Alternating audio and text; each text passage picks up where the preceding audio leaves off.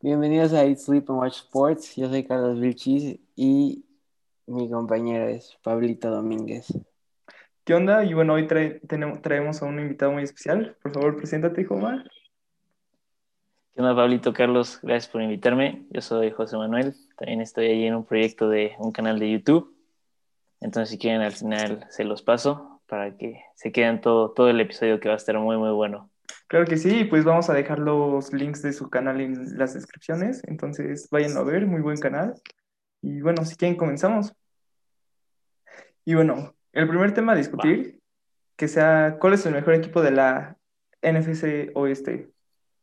Si quieres, empieza tú, Joma, y pues dinos tus, op- tus opiniones. ¿Cuál crees que, tú sea, que sea el mejor equipo ahorita? Pues yo, aunque Seattle acaba de ganar a Arizona el jueves por la noche, creo que el mejor equipo de esa división son los Cardenales de Arizona. Me gusta mucho el dúo que está haciendo Kyler Murray y DeAndre Hopkins. Y la verdad es que desde el inicio la defensa se ha visto muy bien y acaban de decir que el novato Isaiah Simmons va a tener más, más tiempo de juego, entonces creo que eso sí le va a dar un plus a su defensiva. Y se ha visto bien ese novato, este Isaiah Simmons. De hecho, venía con muchas expectativas por todo el dinamismo que tenía desde Clemson, ¿no? Sí, era, o sea, era mi linebacker favorito de, del draft de este año. Sí, y viene muy bien. Y pues, sí, creo que la defensa ha jugado bastante bien. Y le han tocado, le han tocado partidos complicados contra buenas ofensivas. Sí, o sea, como que se han bajado un poco las expectativas, pues porque perdieron contra Seattle, perdieron contra Detroit al principio de la temporada, contra Carolina, pero ya que agarraron Kyler Murray, la verdad es que sí se han visto muy, muy bien a la ofensiva. Sí, ahorita con DeAndre Hopkins y Kyler Murray, pues creo que se vio realmente contra el partido pasado en el Hail Mary contra Buffalo. Pues realmente esa conexión tiene para mucho y los dos son jóvenes, tienen mucho por delante. Y creo que con- concuerdo con tu opinión. Seattle está un poquito abajo de Arizona y justamente lo de Seattle, su problema va a ser la defensiva, porque una defensiva que juega así de mal no te va a permitir llegar hasta el Super Bowl. Y ayer, sorprendentemente, sí se lo vamos a reconocer, hizo la jugada clutch, que fue el sack a Kyler Murray, pero también tuvo buen juego y lo contuvo a su ofensiva. Pero sí, y Rams tampoco ha jugado mal, pero hay que tener en cuenta que también su calendario no ha sido el más complicado. Creo que de los de estos tres equipos ha sido el más tranquilo. Sí, y pues si me pones a los tres, bueno, dejemos tantito al lado a San Francisco, por todas las lesiones creo que no es contra ni este, en esta división, pero si ponemos a los tres quarterbacks, Russell Wilson, Kyler Murray y Jared Goff, creo que confío mucho más en Russell y Kyler que en Jared Goff, que pueda liderar este equipo lejos en la postemporada. Sí, creo que Jared Goff todavía depende un poquito del sistema. Y Kyler Murray y Russell Wilson, pues si un partido se te complica, te lo va a sacar algo de la manga y te puede sacar un juego. ¿Y tú, Wilches, qué opinas? No Sí, yo creo que si Kyler Murray Pues, o sea, yo, yo, yo creo que Seattle es el mejor equipo porque, o sea, no, no solo por, o sea, sí, llevan mejor temporada hasta ahorita que Arizona.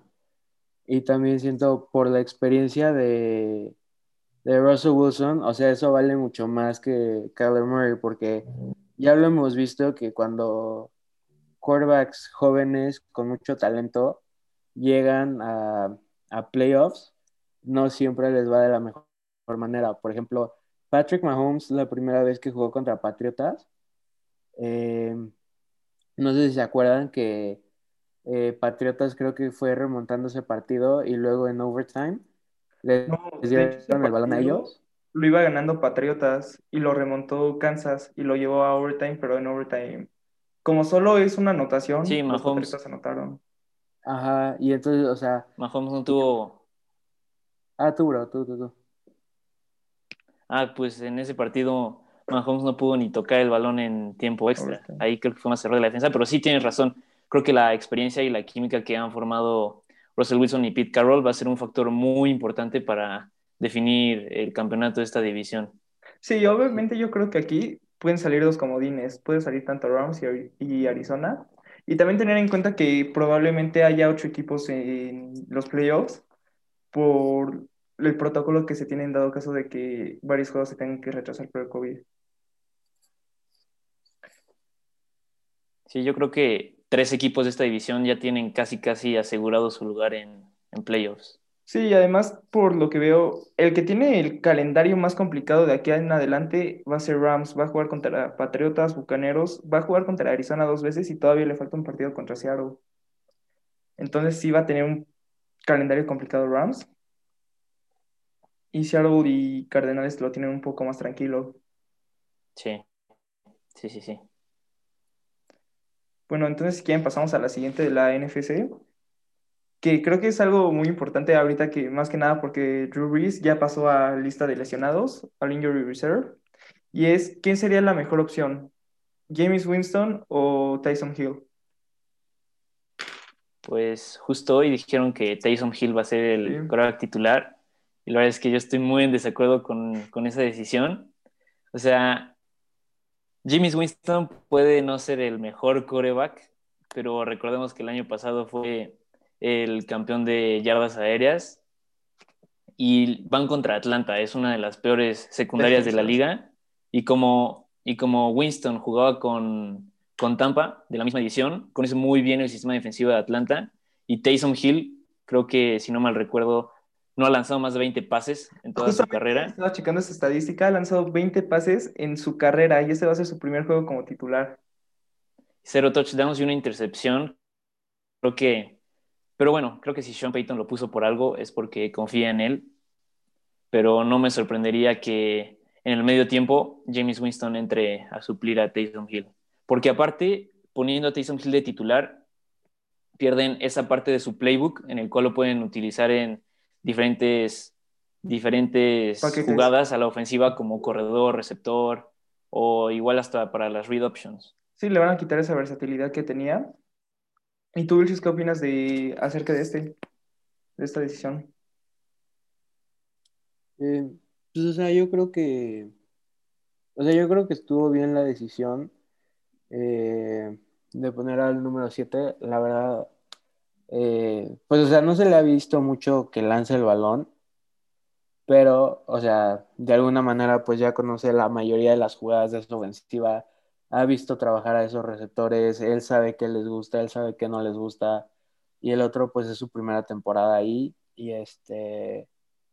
Pues sí, siento que es mejor irte con alguien que ya sabe tu playbook, alguien que ya sabe y conoce a tus receptores, que alguien que pues es su primera temporada con ellos. Sí, Sí, yo creo creo que que sí, también razón. fue un factor. Pero bueno, yo lo que creo es que estás arriesgando también mucho, mucho este Sean Payton, más que nada porque la división está muy cerrada con Tampa Bay. Y sí se llevaron los dos partidos, pero también hay que tener en cuenta que Tyson Hill es su primer debut. Este, solo ha lanzado 20 pases y realmente ahorita yo creo que su carrera en la NFL ha sido todo menos coreback.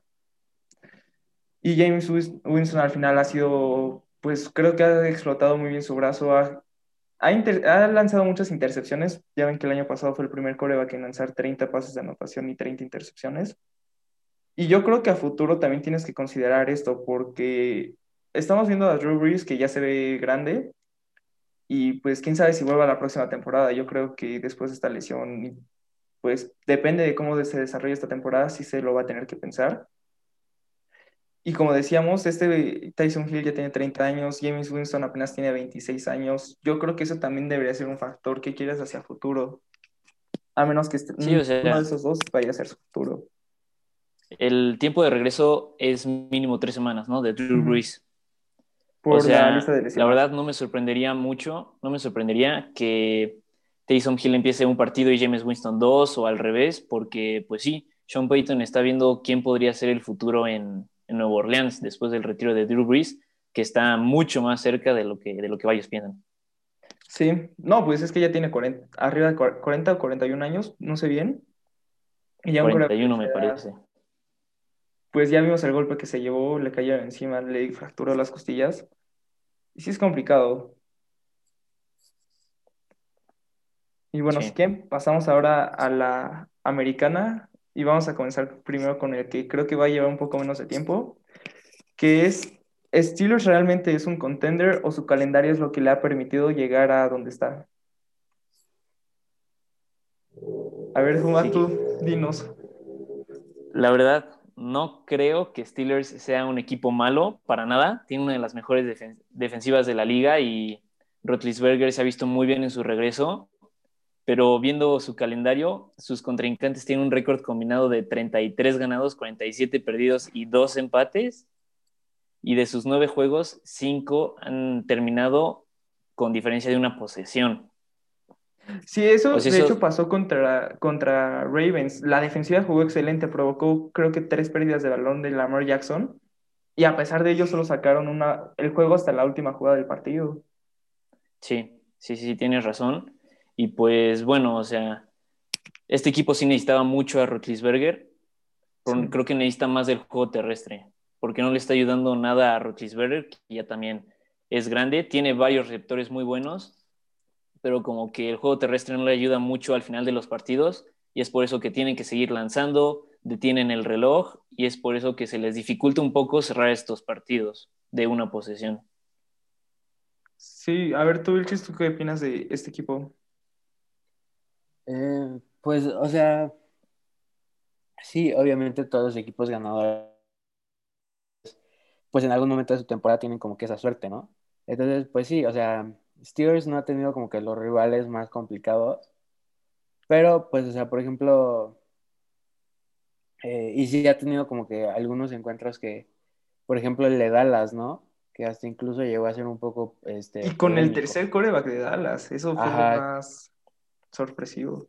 Pero, pues, o sea, si ganas, ganas, no importa si es una victoria fea o bonita, el chiste es ganar y pues yo creo que les va a ir bien.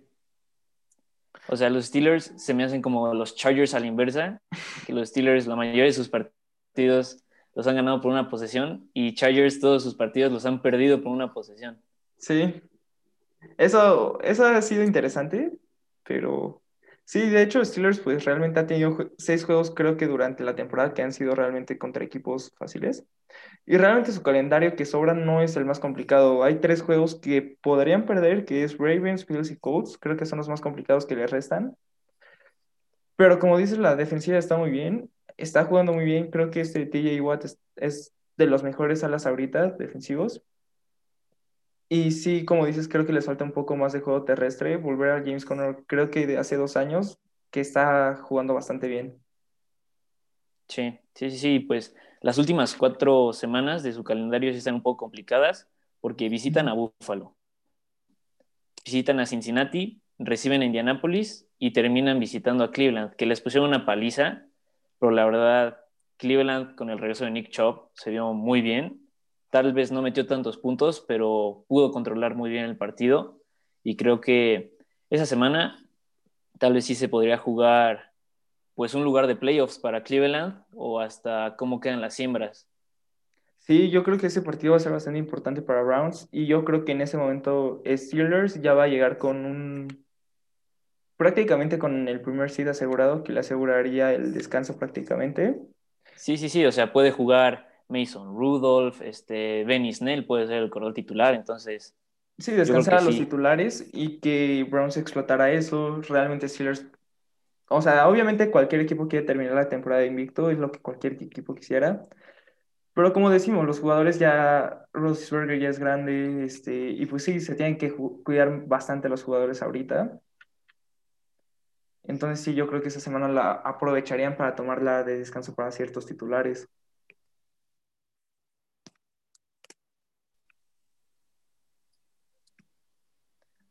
Bueno, si quieren, pasamos al siguiente, que sería la AFC Este, meta tres equipos a playoffs, que serían Buffalo, Delfines y Patriotas. híjole, como que te ganó el corazón aquí, ¿eh? Sí, la verdad sí, no, no lo voy a negar.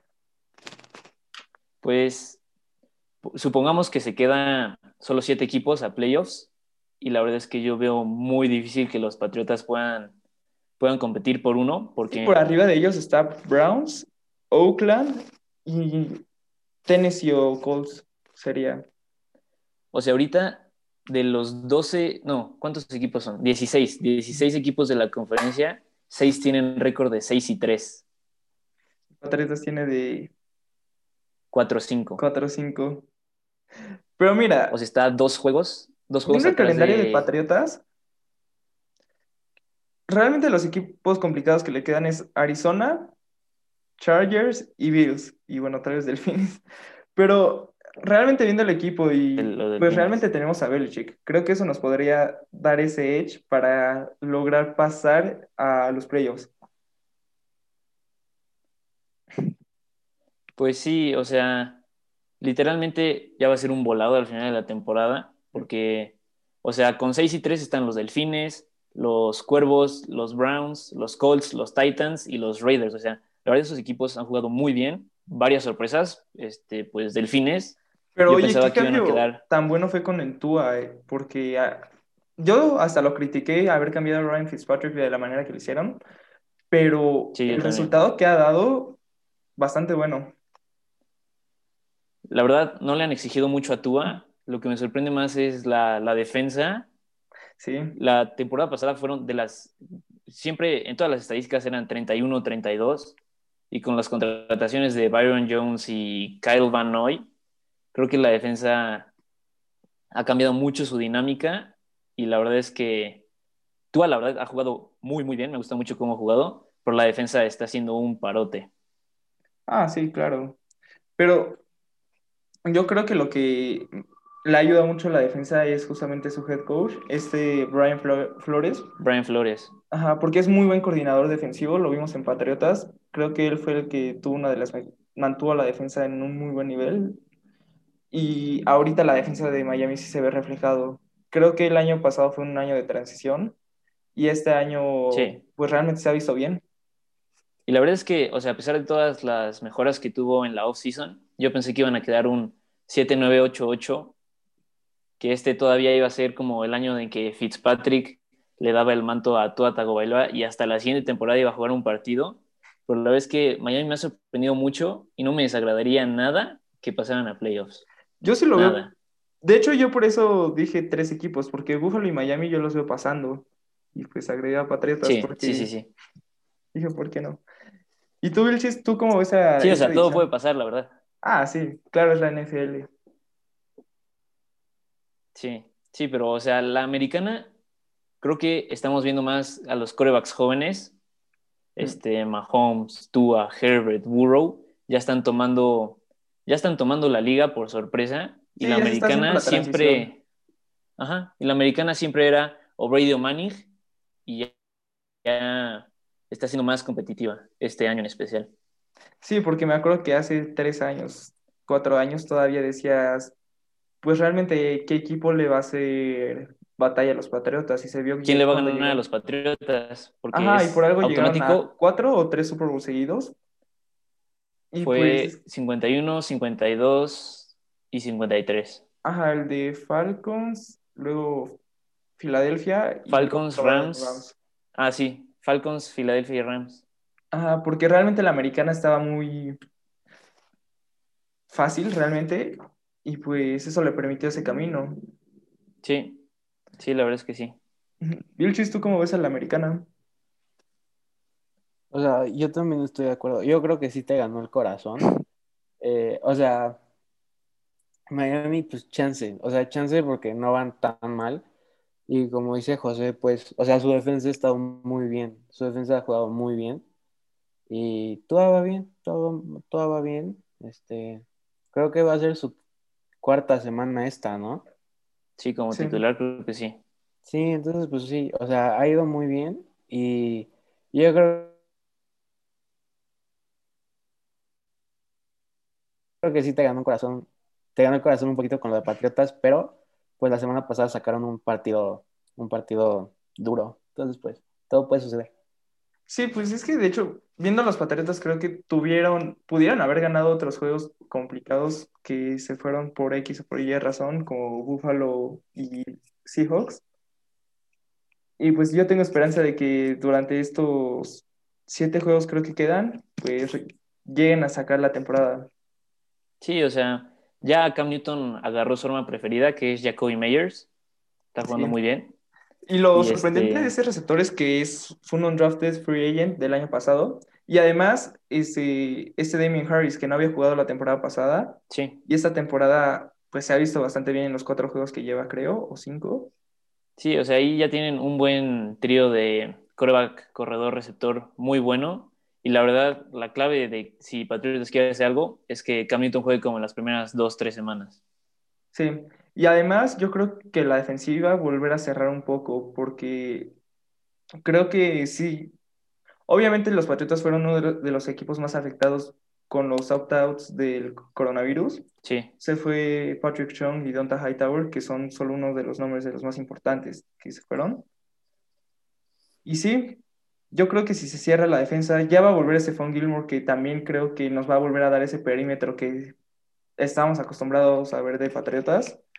Y con eso creo que el mismo equipo podría volverse a cerrar, podría volver a acoplarse para llegar lejos durante esa, mínimo a la ronda de comodines.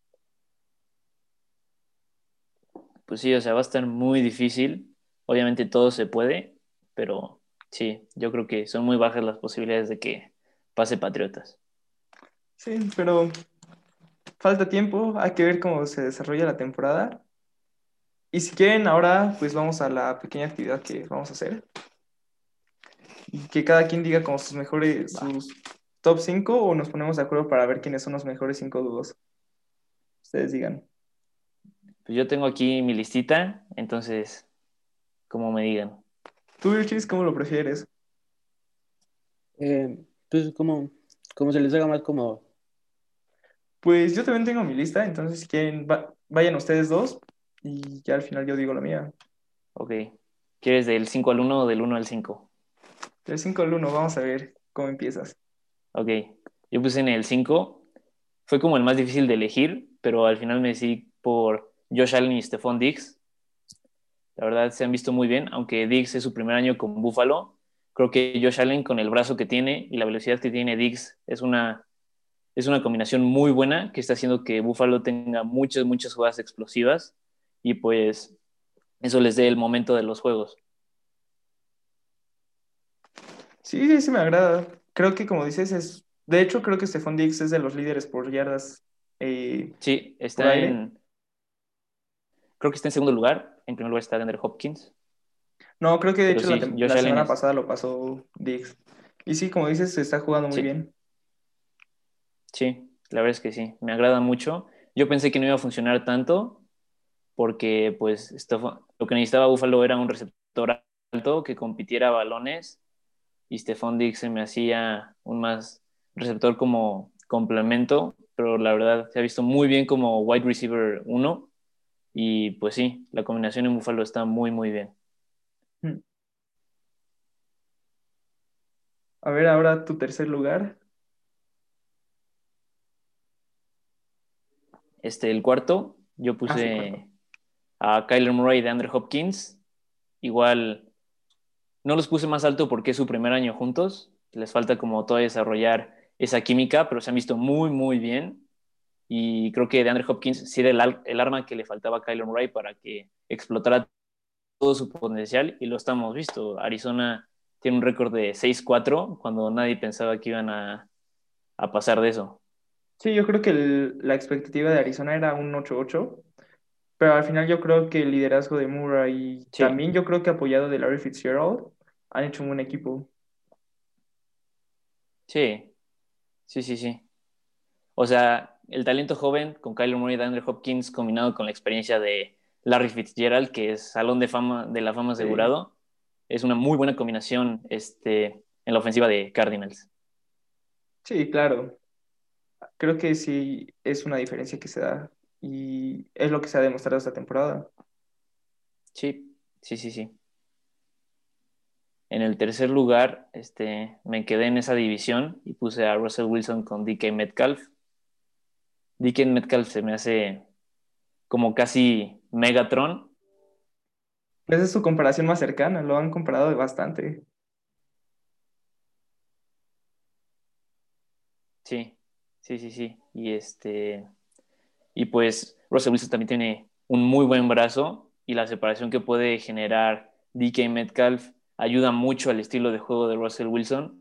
E igual se, se complementan muy, muy bien el físico de DK Metcalf con el, con el brazo y el estilo de juego que tiene Russell Wilson. ¿Sabes lo único que no me gusta de Metcalf? Creo que durante una semana... Ayer se vio en el touchdown que se soltó a solo y creo que en general tiende a soltar varios pases. O sea, no es tan común, pero para un receptor de la NFL los pases que llega a soltar luego sí no... Creo que es algo que debe mejorar. Sí, pues creo que también es una de la inexperiencia de, de novato, es su segundo año. Lo pudimos ver también en el partido contra Dallas, que agarró un pase de 50 yardas y dos yardas antes de anotar le sacaron el balón. Entonces creo que también tiene que mejorar esos detalles, pero es un super receptor y nada más es su segundo año en la liga. Ah, sí, tiene un gran futuro por delante. Sí, sí, sí, sí, sí. sí. Siguiente. El segundo lugar puse a Patrick Mahomes con Tyreek Hill. Creo que igual Mahomes tiene un muy buen brazo. Este puede hacer jugadas plantado, con un pie plantado, con los ojos cerrados, viendo para otro lado. Y Tyreek Hill, la forma en la que hace separación con su, con su velocidad, la verdad es que no sabes ni cómo pararlos. Creo que no puedes tener un game plan como para parar a Tyreek Hill y Patrick Mahomes. Y agrégale a Travis Kelsey también. Sí, o sea, la verdad, las defensas contra Kansas creo que no saben a quién cubrir. Está Kelsey, Hill, este, el novato, el corredor novato, Michael Hartman, Sammy Watkins, o sea, hay armas por todos lados y este, la verdad este dúo de Mahomes y Tyreek Hill es, es increíble, me gusta mucho verlos, es muy divertido y pues sí, están en mi lugar número dos. ¿Y sabes algo que me gusta? Bueno, creo que este fue Sammy Watkins que durante la pretemporada dijo que él tomó un pay cut porque él no busca el dinero, él busca ganar. Y creo que esa es la mentalidad que debería tener, que tiene ese equipo y por eso les va como les va. Sí, sí, sí. O sea, la filosofía que ha puesto Andy Reid desde que llegó y tenía Alex Smith, este, ahora con Patrick Mahomes, creo que es una gran base para que Kansas City igual y sea la próxima dinastía del NFL. Sí, sí se ve. Creo que desde que vencían a Patriotas durante el año antepasado, creo que fue, ya se venía a ver que Mahomes iba a ser algo especial y ahorita solo se ve cada vez más. Y ahorita yo creo que de hecho Mahomes es el frontrunner para MVP. Sí, lo veo igual, la verdad es que lo veo igual. Y bueno, a ver, dinos tu número uno, el mejor. número uno es Aaron Rodgers y Davante Adams. Creo que, o sea, pues soy aficionado de Green Bay y veo todos los partidos Creo que Davante Adams es uno de los mejores corredores de rutas que en la NFL. Es el mejor. Los puse en el, y los puse en el número uno por la química que han hecho. O sea, Davante Adams ha estado en el equipo desde dos. Aprendió de Randall Cobb. O sea, de ser el receptor 3, ahora ya es el receptor 1 de Aaron Rodgers. Se llevan muy, muy bien. Este, casi, casi entienden las jugadas nada más con miradas. Y pues Davante Adams ha estado estuvo dos partidos, dos partidos y medio lesionado y está en el liderato de touchdowns. Eso creo que es. O sea, aparte de que Green Bay no tiene tantas armas ofensivas y todos los balones casi van a él, pero creo que es una de las. Pues la mejor dupla de coreback receptor hoy en día en la NFL. Así eso me agrada y creo que estás en lo correcto. Muchas gracias, Pablito. No, a ti, a ti. A ver, Vilchis, ahora dinos tu orden. Eh, yo, eh, o sea, las tengo casi idénticas que José, nada más cambiaría. Yo estoy de acuerdo eh, con el 4 y el 5, pero siento que yo, o sea, por dúo, porque como ustedes dicen, o sea, Patrick Mahomes tiene muchas armas, tiene más armas que solo a Tyreek Hill. Entonces yo por eso pusiera adelante a DJ Metcalf y DJ Metcalf y a Russell Wilson. Y en primer lugar yo también tuviera a Aaron Rodgers y ay, ¿cómo se llama? Se me fue su nombre. Davante, Davante Adams. Ajá, y Davante Adams porque pues o sea, Rodgers casi casi le pones cualquier eh, wide receiver y pueden llegar a ser de los mejores dúos. Sí. Todo talento tiene Aaron Rodgers. Y cuando Sí. lo juntas con un talento como Devante Adams, pues, o sea, yo creo que sí son el número uno, fácil. Sí, Rogers hace a cualquier receptor parecer que es de primer nivel. Y es algo que creo que Rogers es increíble de su talento. Bueno, aquí les va el mío. El quinto lugar, la verdad no sabía cuál era. Entonces, pues, todavía sigo sin saber. Todavía no me decido, pero a mí me gusta el, más que nada por lo que puede ser, el de Justin Herbert y Keenan Allen. Porque uno es joven y Keenan Allen, al igual que Davante Adams, creo que son los dos receptores que corren las trayectorias más limpias, las hacen perfectas, impecables y realmente es algo muy bonito de ver. Me gusta mucho como receptor y ver lo que hacen. Me gusta mucho. Y en cuarto lugar yo tengo a Sí. Metcalf y a Wilson. Creo que por lo mismo de que a Metcalf, Metcalf le falta un poco su desarrollo tanto mental como jugador. Y yo creo que en unos años vamos a estar hablando de estos como los mejores dos, o al menos de Metcalf como uno de los mejores receptores de la liga. Luego yo tengo a Hopkins y a Murray. Por lo mismo creo que es un dúo increíble y los dos son jóvenes, tienen un gran futuro por delante. Luego yo puse a Mahomes y a Hill por lo mismo que habíamos hablado, la separación que provoca Hill es increíble, ningún receptor, ningún corner ni- safety pueden controlar eso. Y pues como lo habíamos comentado, Rogers Adams, la velocidad de Adams junto con sus trayectorias, más Aaron Rodgers que a pesar de su edad parece en sus mejores años, creo que es impresionante y ese sería mi top. Muy bien. Estuvimos casi de acuerdo en todas. Y me Sí. gustó mucho tu pick de Herbert con Keenan Allen. Tal vez no lo elegí por la inexperiencia de Herbert, que ha jugado ocho partidos, ¿no? Nueve, ocho, nueve. Sí, creo que empezó desde la semana 2 que le hicieron que tuvieron ese accidente con Tyrod Taylor. Estuvo Sí, sí, Nada pero fresco. este, ese dúo también tiene mucho, potencial. mucho, mucho futuro. Oye, pero qué brazo el de Herbert, ¿eh? Creo que se ha visto. Para mí, él es el novato del año. ¿Sí? Sí, para mí se lo está ganando a Burrow porque. Sí, no, lo que está haciendo se me hace impresionante. Creo que me gusta mucho. Porque le ha competido a equipos que tú dices, wow. Y pues lo mismo que comentábamos, el equipo realmente está muy bien, pero todo lo que ha perdido lo ha perdido por una anotación.